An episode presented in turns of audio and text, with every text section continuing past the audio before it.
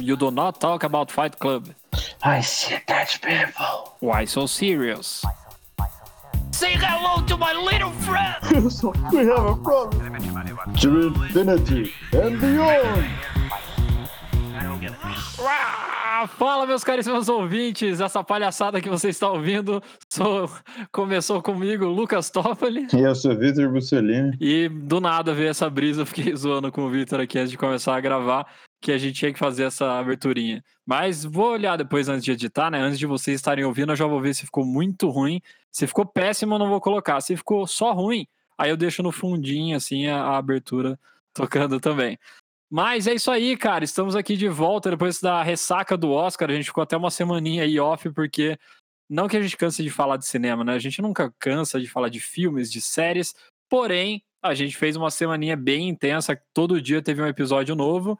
E algumas considerações, vamos fazer um, um, resumo só, só em frases, poucas frases, Vitor. O que, que você achou da premiação? Foi bem previsível, né, velho? A gente já sabia quem ia ganhar, mais ou menos. Não teve nenhuma surpresa, assim, né? A gente até esperava algumas surpresas, mas não teve. As categorias foram bem pontuadas, de acordo com as outras premiações, e foi mais ou menos justo. Eu achei justo. Até o, o Hopkins ganhar em cima do Chadwick, foi, achei, achei massa não foi em cima dele, né? Que a gente esperava o Chadwick e, não, e foi o, o Hopkins, mas eu achei que tudo bem. Sim, é, acho que essa foi a grande. De tudo que a gente falou, todos os episódios lá, a gente falou bastante dos filmes, do porquê estavam indicados, porquê possivelmente ganhariam. Então acho que não vale a pena a gente ficar batendo nisso. A grande surpresa foi essa mesmo, do final da noite, com aquele final bem anticlimático também, né? Porque o Anthony Hopkins estava dormindo no país de Gales, nem ele achou que ele ia ganhar a parada. Então foi o mais surpreendente, mas como a gente falou, né, não era nem é surpreendente porque todo mundo esperava ser o Chadwick pra, pela homenagem, só que não é tão surpreendente porque o Anthony Hopkins realmente foi um monstro, inclusive era a minha preferência, falei isso no episódio de ator, que eu queria que ele vencesse a categoria. E a outra categoria acho que foi não surpreendente também, mas que o meu pai ganhou de roteiro adaptado. E a gente imaginava que poderia ser o Nomadland, provavelmente, né? Então acho que nisso também foi um pouquinho mais surpreendente do que a gente pensou. Mas se você quiser saber mais detalhes dos filmes, falamos sobre eles, cada um na sua respectiva categoria. Hoje, meu amigo Vitor, o que eu propus aqui é a gente falar baseado, então ainda um pouco baseado no Oscar, porque a gente gostou muito do filme Druk, que venceu de melhor filme internacional, o filme dirigido pelo Thomas Vinterberg que é dinamarquês, e só daí você já sabe que o filme foi bem diferente, porque cada país tem as suas características, o seu jeito ali de, de mostrar os sentimentos dos personagens e também desenvolver as histórias. Por isso ele venceu o Oscar de melhor filme internacional.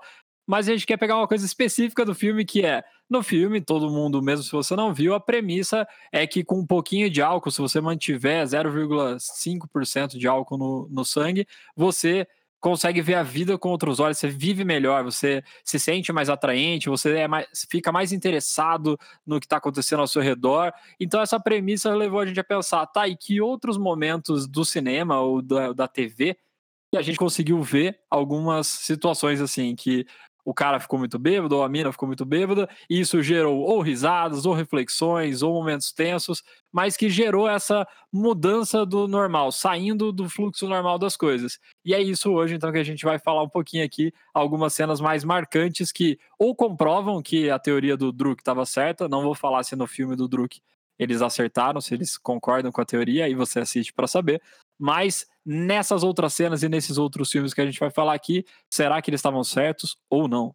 O primeiro filme que eu, eu lembrei, inclusive enquanto eu estava assistindo o, o Druk, foi Se Beber Não Case. A trilogia inteira, os três filmes, eu gosto bastante. Assisti quando eu era mais novo e foi um, um ótimo divertimento.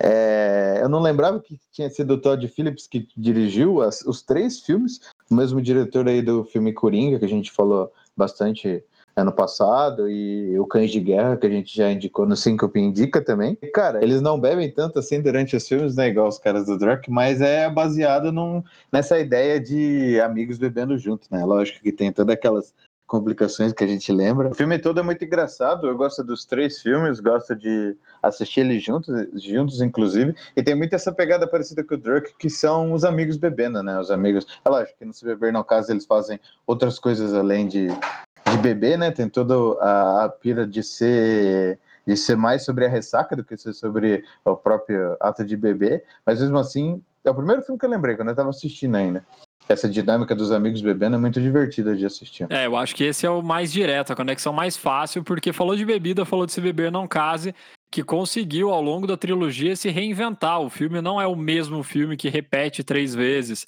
Ele consegue trazer elementos novos e apesar dele ser isso, os caras tentando refazer os passos, né, conseguirem relembrar tudo que foi feito, o que foi feito foi feito sob muito álcool e sobre outras coisinhas mais também mas é bem, é bem isso. Os caras com certeza se sentiram mais interessantes, com certeza eles curtiram muito mais a vida de um jeito alucinado que eles não conseguem nem lembrar exatamente o que aconteceu. Mas naquele momento, é, a gente concorda que os caras conseguiram comprovar um pouquinho da teoria do Druk ali, que com esse muito álcool no sangue, eles acabam perdendo o controle, mas pra gente gera muitas risadas, e o legal é exatamente a gente ver essas cenas sendo reconstituídas de uma maneira que depois a gente consegue encaixar a história toda e faz sentido. Então realmente é bem legal. A trilogia continua muito muito boa até hoje e versatilidade do Todd Phillips, que foi o diretor também, né? Não tem nada a ver com o Joker e o cara conseguiu fazer filmes totalmente diferentes um do outro. Outro filme que eu lembrei que eu assisti mais ou menos na mesma, na mesma época e marcou muito minha adolescência, ainda mais porque foi a época da minha vida que eu mais bebi e assisti esse filme que eu vou falar agora, é o Projeto X, mano. Projeto X é, para quem ainda não assistiu, tem na Netflix, é muito bom. Talvez, eu não sei como que ele é agora, eu nunca vi depois. Assisti quando eu, eu era adolescente, foi muito massa. E é um filme engraçado, é um filme sobre jovens que o cara fica sozinho. Aquilo que acontece até na vida real. Um dos amigos fica sozinho em casa, que os pais vão viajar, e a gente aproveita para fazer festa. Só que o negócio sai muito do controle, tipo, não é igual as nossas saindo do controle, é igual saiu do controle igual sai do controle de filme, a ponto de ter lança-chamas, carro jogado dentro da piscina, essas coisas assim. E o filme todo é muito icônico por causa disso, porque acho que, pelo menos para mim, isso é numa época que eu também fazia essas festas, não nessa proporção, mas também bebia com os amigos e, de novo, é, beber com os amigos tem uma coisa muito comemorativa, né? Um negócio muito. Acaba sendo até um sentimento de família, né? Porque tem, tem até vários amigos, vocês devem ter uns também, que quando bebe fala que te ama e te abraça, sempre tem um cara que faz isso. E esse filme é muito bom, mano. Marcou, acho que uma geração inteira que tinha mais ou menos essa faixa de 16, 18 anos por aí. Acho que lembra muito bem desse filme. É, todo mundo aqui conhece vários amigos e tem todos os tipos de bêbado. Acho que em toda roda de amigo tem exatamente isso que você falou. O cara que vai lá, fala que ama todo mundo, abraça e beija. E também tem os briguentos, né? Os caras que ficam putos, que querem ir pra cima ou querem brigar, e é assim que eu puxo uma cena específica, né? Não é o filme inteiro sobre isso. O filme inteiro é mais o Druk e o não casa, né? Os outros acho que acabam sendo mais cenas. Mas o nosso famoso e querido Clube da Luta. No primeiro momento em que o Brad Pitt pede pro personagem do Edward Norton socar ele, eles começam a brigar, o Edward Norton bebeu pra caramba ali, ele tá desolado que a casa dele explodiu então ele tá bêbado e inclusive quando eu tava pesquisando aqui para rever essas cenas de gravar, eu vi que os dois atores também estavam bêbados naquele momento. Eles quiseram beber para conseguir entrar nesse nesse clima, nesse feeling, e é ali que começa basicamente, né, que é fundado o Clube da Luta, ele começa nessa primeira briga que eles têm. E veja como a gente consegue traçar uma relação. O, no Druk eles falam que é exatamente isso. Você se sente mais interessante e você também fica mais interessado nas coisas. E o personagem do Edward Norton, com o Clube da Luta, ele exatamente se sente importante, se sente vivo, se sente forte. Mais do que se ele tá apanhando muito ou se ele tá batendo mais do que apanhando, ele tá se sentindo vivo, cara. Ele tem uma sensação que ele não tinha antes dele começar a fazer isso. Lógico que no filme ele anda muito mais para esse lado da adrenalina e do poder, mas tudo isso começa de uma noite ali que o cara tinha bebido bastante também. Então acho que é legal fazer esse linkzinho e Clube da Luta aparece aí então como uma das cenas aí com álcool que geram muitos bons insights e muitas boas coisas acontecendo depois dela. Realmente um, um, um clássico, um filme muito importante para para nossa geração também. Eu acho que Eu acho, acho que a gente vai fazer é, futuramente um episódio do Clube da Luta, mas eu já adianto que eu acho que o Clube da Luta é o filme mais importante da nossa geração. E se você quiser saber, se quiser me ouvir falando por que eu acho isso, daí você tem que esperar o episódio, porque não tem nada a ver com o que a gente tá falando. Mudando um pouco a estética do, do filme, eu lembrei de um filme que chama Medo e Delírio em Las Vegas, que em inglês o nome original é Fear and Loathing em Las Vegas, do diretor Terry Gilligan. Gilligan dirigiu muito filme do Monty Python, que é uma puta comédia clássica, não é muito da, da nossa época, assim, é um pouco mais antiga que a gente, mas quem é um pouco mais velho vai lembrar. Eles são dos fundadores do humor, assim, do jeito que a gente conhece. Então, esse filme tem muito essa pegada engraçada do que o diretor estava acostumado a fazer, mas tudo que envolve o álcool e as drogas que os personagens usam nesse filme é muito visual. Então esse filme ele é muito tem muitas cenas é, que eles estão delirando, tem muita cena que eles estão muito bêbados, fica muito colorido, fica tudo se mexendo assim. E as duas estrelas do filme, os dois protagonistas são o Johnny Depp e o Benício Del Toro. Então é um puta filme que tem atuações muito. É muito engraçado ver esses atores que a gente tá acostumado a fazer, a ver fazendo filme mais sérios, fazendo essas cenas de, de bebida. E é um filme que eu acho muito bom, mano. Vale a pena assistir, é um filme um pouco mais antigo. É Medo e Delírio em Las Vegas. Vale a pena. Os caras bebem pra caramba nesse filme, usa muita droga também. E é um bom filme, é um ótimo filme. Gira em torno disso a história, isso que eu acho bacana. E o último filme que eu lembrei tem uma pegada diferente desses que a gente comentou, que são que tem um tom um pouco mais é, divertido, vamos dizer assim. É um filme mais sério. É, tem, tem, vários filmes que tratam o álcool dessa, dessa forma, né? Que a gente não pode deixar de negar que o álcool também tem um lado totalmente negativo dele, né? Até gera doenças como alcoolismo e é, outras que podem levar até a morte. Esse filme é um pouco mais para esse lado, chama O Veredito, de 1982 é de um diretor que eu gosto muito, que eu não conheço ele há muito tempo, mas quando eu conheci ele, eu comecei a assistir muita coisa dele, que ele chama Sidney Lumet.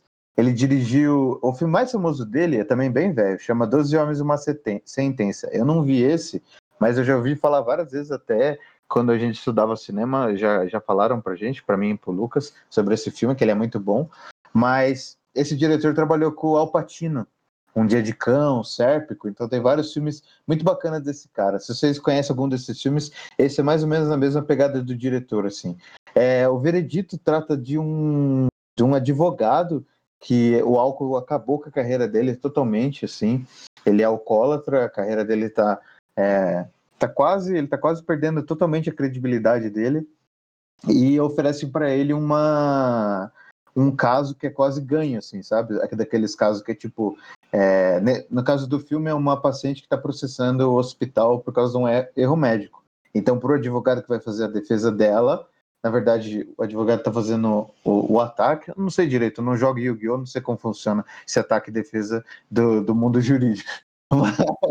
Mas é, o massa desse filme que não é daquele filme de advogado que é só dentro do tribunal, o filme roda em volta dessa, dessa consciência do, do, do personagem, né, que está sempre batalhando contra o álcool, e ele resolve, para já dar já dar o kick para vocês do filme, ele resolve, em vez de ele aceitar um acordo, que era um negócio fácil de fazer, que é dar grana para todo mundo, ele resolve defender a paciente. Então tem muito essa batalha da consciência dele, de ele enfrentando o próprio demônio dele, e, cara, falando em demônio dele, do álcool, sabe uma coisa que eu lembrei muito interessante?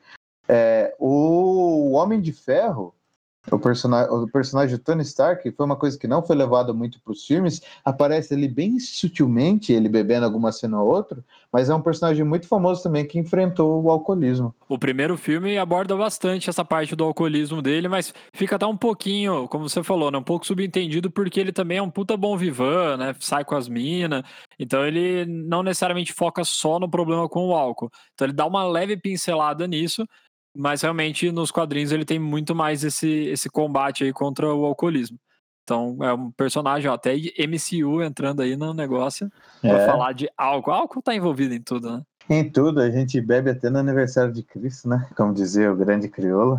Tá, tá intrínseco na nossa cultura e como a gente pode perceber, né? Isso que é o maravilhoso de filmes de outros países, parece que na, na Dinamarca também é uma coisa muito Muito marcante da cultura. Para é encerrar, então, né? essa listinha que a gente fez, eu vou deixar uma menção honrosa, porque nem eu nem o Victor assistimos a série Mad Men, que é muito famosa. Tem uma galera, quando eu conversei, inclusive, com o Maurício Bucci, que participou de uns episódios ele falou que ele gostava muito dessa série, né, mostra muito do ambiente publicitário, mas nas pesquisas aqui, enquanto eu tentava achar algumas cenas ou algumas coisas relacionadas a álcool, ela sempre aparecia, então com certeza deve ter alguma coisinha ali ou deve ser muito voltado para esse tema. Então fica aí a, a, dica, mesmo sem a gente ter assistido, porque todo mundo fala muito dessa série.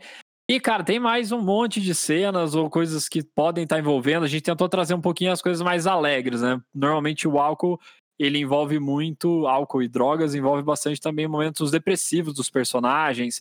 Eu fui lembrando aqui, eu lembrei do o Maquinista, que é com o Christian Bale, lembrei também do Lobo de Wall Street com o DiCaprio, que é mais droga do que bebida. O Matthew McConaughey em Clube de Compras Dallas também tem a bebida envolvida, apesar de ter a AIDS, ter as drogas, ter tudo isso. Então, assim, a gente tentou fazer um pouquinho mais no eixo, assim, senão também fica um negócio super amplo e a gente não ia chegar a lugar nenhum. Então ficam essas as dicas aí de filmes que testaram um pouquinho, que a gente acha que possam ter relação com a teoria que foi abordada em Druk. E a gente se vê então no próximo episódio. Caso você lembre alguma coisa, você pode falar aí pra gente, pô, você esqueceu dessa série, ou desse filme, ou dessa cena, a gente coloca depois ali nos stories ou faz um postzinho. É isso aí, ficamos por aqui. Até o próximo episódio. Falou!